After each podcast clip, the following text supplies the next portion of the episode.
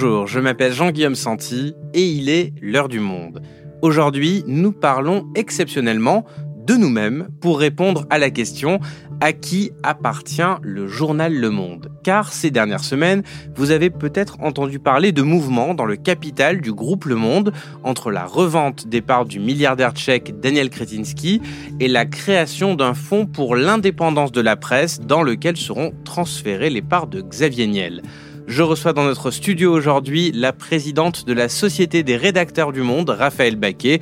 Avec elle, nous allons vous expliquer l'histoire mouvementée du capital de notre journal et les garanties que la rédaction a obtenues pour se protéger de toute arrivée d'actionnaires non sollicités qui pourraient menacer l'indépendance de la rédaction. Bonjour Raphaël. Bonjour. Alors, tu es grande reporter, mais je te reçois aujourd'hui en ta qualité de présidente de la Société des rédacteurs du monde. Est-ce que tu peux expliquer à nos auditeurs et auditrices ce qui a changé concrètement fin septembre dans le capital du groupe Le Monde? Eh bien, un actionnaire qui était arrivé un peu par surprise, alors que nous ne le souhaitions pas, est reparti. Daniel Kretinsky, il avait acheté ses parts sans informer euh, les autres actionnaires partie des parts de Mathieu Pigas et il a décidé de les revendre, ne pouvant pas monter au capital. Et par ailleurs, notre actionnaire le plus important, Xavier Niel, a, décidé de, de, transférer tous ses avoirs de presse, comme Mathieu Pigas, dans un fonds pour l'indépendance, ce qui fait qu'il ne pourra plus jamais les vendre. Et donc, ça sanctuarise encore une fois un peu plus le capital du monde. Alors, on va revenir avec toi sur ces mesures, mais est-ce que tu peux, pour commencer, avant de revenir au présent, nous rappeler l'histoire mouvementée du capital du journal Le Monde, pour qu'on comprenne bien comment on en est arrivé là? Ben, L'indépendance d'un journal, ça se passe toujours dans un conflit avec ses actionnaires. Le Monde est né en 1944, hein, en décembre, la guerre n'était même pas terminée. Et il est né avec un rassemblement d'un petit capital réparti entre neuf actionnaires, dont Hubert Beuve-Méry, qui était le fondateur, le journaliste, celui qui voulait relancer le monde.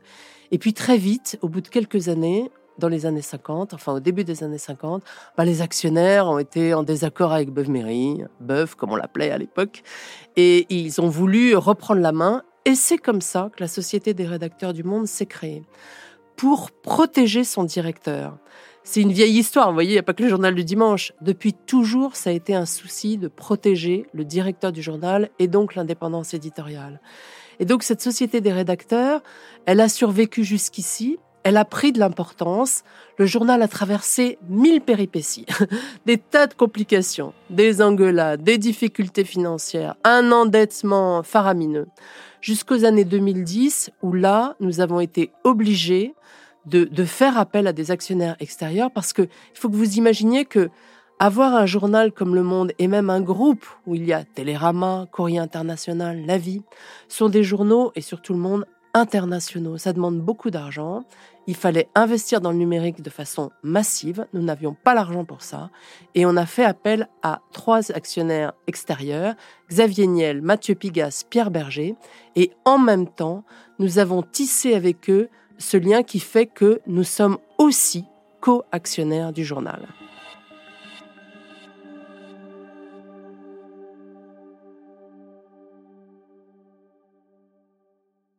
Et lorsque ce trio arrive, euh, il faut dire que la situation financière du journal était devenue intenable. L'entreprise était au bord du dépôt de bilan, c'est ça? C'est ça, c'est-à-dire qu'on était dans une situation financière catastrophique, à vrai dire, on appartenait aux banques. Donc euh, on était, on avait l'illusion d'être encore les actionnaires majoritaires du journal, mais c'était plus vrai.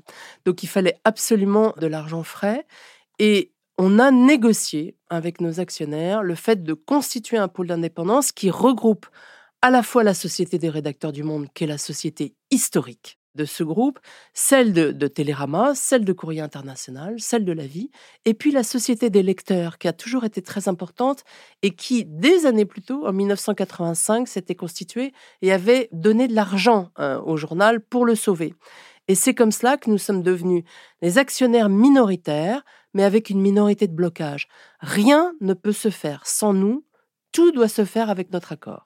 Pour autant, Raphaël, l'arrivée de Daniel Kretinsky au capital, elle s'est faite sans l'accord des journalistes. Ça veut donc dire quand même que euh, jusqu'à maintenant, un actionnaire majoritaire pouvait tout à fait céder ses parts à un nouvel actionnaire sans l'accord des journalistes? Tout d'un coup, on a vu, on s'est aperçu qu'on avait une faille dans notre magnifique système, c'est qu'effectivement, un actionnaire, en l'occurrence Mathieu Pigas, pouvait vendre 49% de ses parts à Daniel Kretinsky sans en informer quiconque, parce qu'il n'avait pas non plus informé Xavier Niel. Donc, euh, et là, évidemment, on s'est aperçu que cette faille était dangereuse. Et donc, ça a suscité un énorme émoi, une énorme mobilisation hein, dans le groupe, dans la rédaction, dans les rédactions. Et nous avons obtenu un droit d'agrément. C'est tout à fait exceptionnel, d'ailleurs, dans la presse, c'est formidable.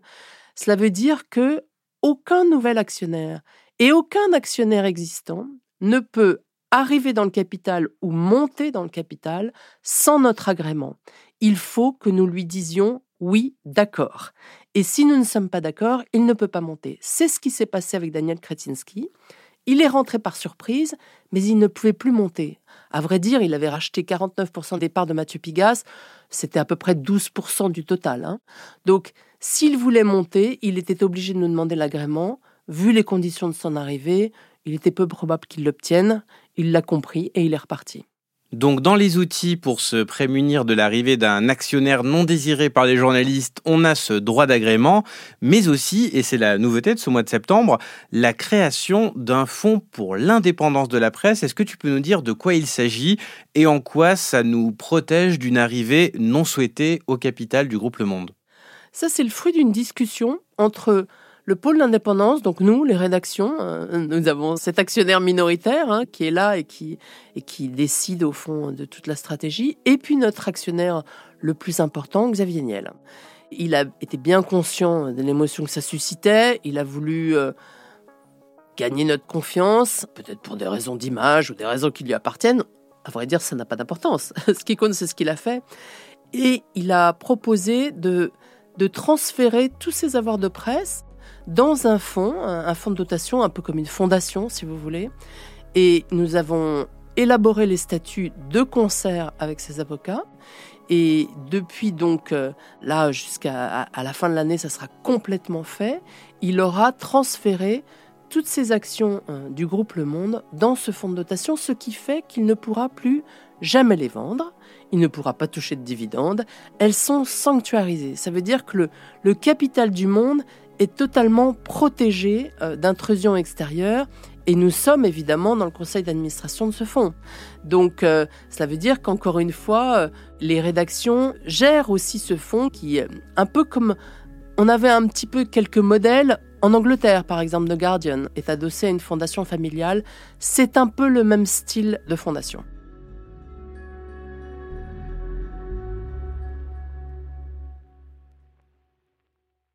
Donc ça, c'est pour les actionnaires. Raphaël, qu'est-ce qu'il en est du directeur du journal? Quel mécanisme existe pour empêcher qu'un actionnaire existant nomme un directeur qui serve ses intérêts, par exemple? Je l'ai dit d'emblée, le fait de pouvoir choisir le directeur de la rédaction a été très importante et historiquement, ça a été le, mobile de la création de la société d'acteurs pour euh, protéger Hubert Beuve-Méry. En fait, ça a toujours été un sujet de pouvoir choisir le directeur qui donne la ligne éditoriale. C'est très important et il doit être indépendant évidemment des pouvoirs politiques et financiers. C'est fondamental. Donc nous avions déjà ce droit d'élire notre directeur.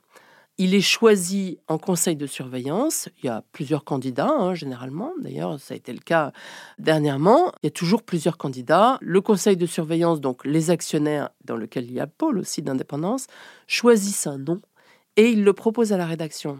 Il faut que 60% des adhérents de la Société des rédacteurs du monde disent oui, le choisissent. S'il n'a pas ces 60%, il n'est pas élu, un directeur. C'est beaucoup. Hein euh, ça lui donne une très forte légitimité.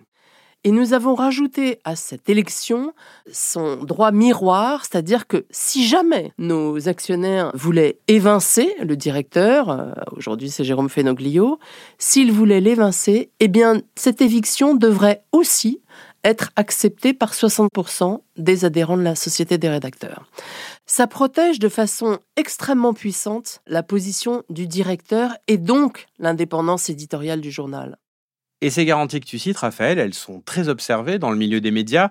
On a pu voir dans d'autres rédactions des actionnaires qui imposent une ligne éditoriale, comme euh, dernièrement au Journal du Dimanche, ou encore des directeurs de journaux révoqués contre l'avis de la rédaction, comme euh, Nicolas Barré, le directeur de la rédaction des Échos. Est-ce que ce modèle, un fonds pour l'indépendance qui devient actionnaire à la place de l'actionnaire et rend le capital incessible ainsi que tous les droits d'agrément qu'on a évoqués pour les rédactions, est-ce que tout ça peut être euh, standardisé pour toutes les entreprises de presse en France? Alors, le fonds, généralement, les actionnaires, ils sont opposés, hein, je vous le dis tout de suite. Mais en revanche, c'est quelque chose qui est duplicable, oui, c'est le choix du directeur et sa protection. Ça, effectivement, on peut imaginer que même, quels que soient les actionnaires, ils pourraient accepter de faire en sorte que la rédaction choisissent son directeur. Alors après, ils peuvent choisir leur pourcentage d'agrément. Hein. Nous, c'est 65%, c'est très élevé, mais c'est une garantie qui donne confiance aussi au lecteur et qui donne de la valeur au journal.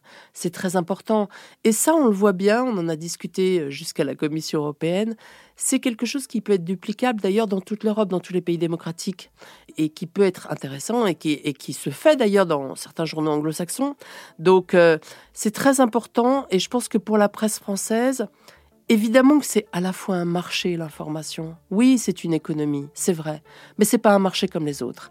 C'est un bien qui relève vraiment des droits humains. Être correctement informé, ça relève des droits humains, de l'indépendance du citoyen.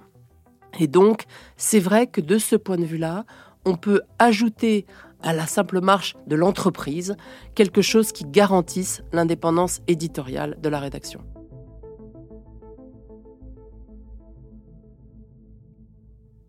Et dernière question, Raphaël, depuis le début de l'épisode, on parle du danger que représenteraient des actionnaires extérieurs qui arriveraient sans notre accord au capital et qui pourraient menacer notre indépendance éditoriale, mais beaucoup d'auditeurs pourraient nous demander ce qu'il en est de nos actionnaires actuels. Tu nous l'as expliqué, le monde a été racheté en 2010 par trois actionnaires privés, Xavier Niel, Mathieu Pigas et Pierre Berger, qui est aujourd'hui décédé. Comment est-ce qu'on peut être indépendant éditorialement, alors que le journal appartient, oui, à des actionnaires privés qui ont des intérêts économiques qui pourraient rentrer en contradiction avec certaines enquêtes. Quelle garantie peut-on apporter? D'abord, c'est notre souci constant, hein, dès le début. Avant même leur arrivée, on les a mis un peu à la page, si je puis dire, puisqu'on a publié un portrait enquêté de chacun de nos actionnaires. Et puis nous continuons à couvrir euh, leurs activités, comme on le ferait pour n'importe quel autre euh, groupe industriel, par exemple, ou, euh, ou banquier d'affaires. Donc on couvre aussi bien les activités de la téléphonie de Xavier Niel ou de l'intelligence artificielle que ce qu'a pu faire Mathieu Pigas lorsqu'il s'est agi de restructurer les dettes. Donc on les couvre tout à fait normalement, parfois d'ailleurs à leur désavantage ils ont vite compris, et, d'ailleurs ils n'ont pas montré, même si probablement ça ne leur fait pas toujours plaisir, mais ils ont vite montré qu'ils avaient compris qu'ils ne pouvaient pas intervenir. Et ils ne l'ont jamais fait. S'ils le faisaient, ça ferait scandale, à vrai dire. Il y a une forme de culture hein, du journal de l'indépendance. Et donc, euh, jamais ça ne pourrait se faire sans que tout de suite ça soit su. Et le fait que notre directeur de la rédaction euh, du journal soit élu, renforce aussi euh, son indépendance, sa légitimité et le fait qu'il fasse barrière, au fond, entre les actionnaires et ceux qui écrivent le journal. Le pôle d'indépendance, par ailleurs, est extrêmement vigilant. Et franchement, jusqu'ici, euh, nous n'avons jamais eu le moindre accroc ni le moindre soupçon sur une intervention quelconque. Merci beaucoup, Raphaël, pour ces explications. Merci.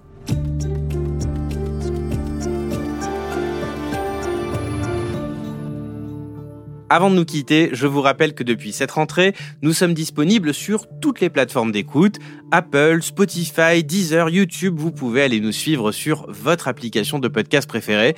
Et si vous appréciez l'heure du monde, on vous invite à nous laisser un petit commentaire ou quelques étoiles pour faire connaître le podcast à tous ces nouveaux auditeurs et auditrices. L'heure du monde est votre podcast quotidien d'actualité à écouter tous les matins du lundi au vendredi. Merci de votre fidélité et très bonne journée à vous.